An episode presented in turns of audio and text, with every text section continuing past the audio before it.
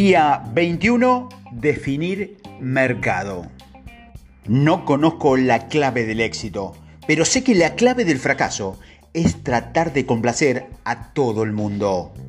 Los vendedores extraordinarios son expertos en definir un mercado o segmentar y en indagar este mercado para conseguir en él una base de datos inteligente que les sirva como fundamento para su sistema de generación de prospectos.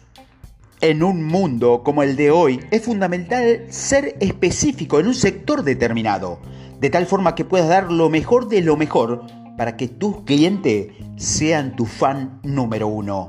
Y aún pensándolo en el sentido específico de lo financiero, la conclusión ha sido que es mejor tener un grupo selecto de clientes que paguen muy bien tu producto o servicio y a la vez tú entregarle completamente al reto de satisfacerlo al máximo, mientras construyes alrededor un ambiente mágico en donde tus clientes tengan una experiencia de clase mundial que quiera repetir. El conseguir el tipo de cliente correcto es, en mi experiencia, un 30% del éxito en un proceso comercial. Cuando no sabemos esto, o no lo trabajamos, solemos gastar dinero equivocadamente y consumir energía al desperdiciar tiempo y recursos e intentar venderle el mejor producto o servicio a las personas equivocadas. Cuando hablamos de especialización y de segmentación, de ninguna manera estoy colocándote límites.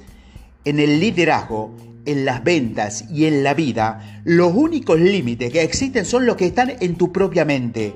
Así que si tu capacidad y tu visión lo permiten, puedes tener varios segmentos o grupos de clientes a los que vas a atender con la misma excelencia y generando resultados inimaginables.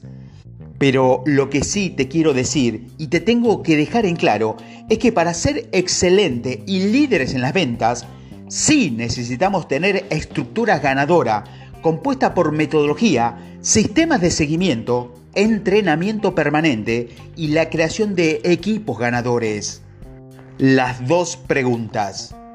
Cuando hablamos de definir el mercado, tenemos que poder contestarlo estas dos preguntas. A. ¿Cuáles son las características de los clientes adecuados para nuestros productos o servicios?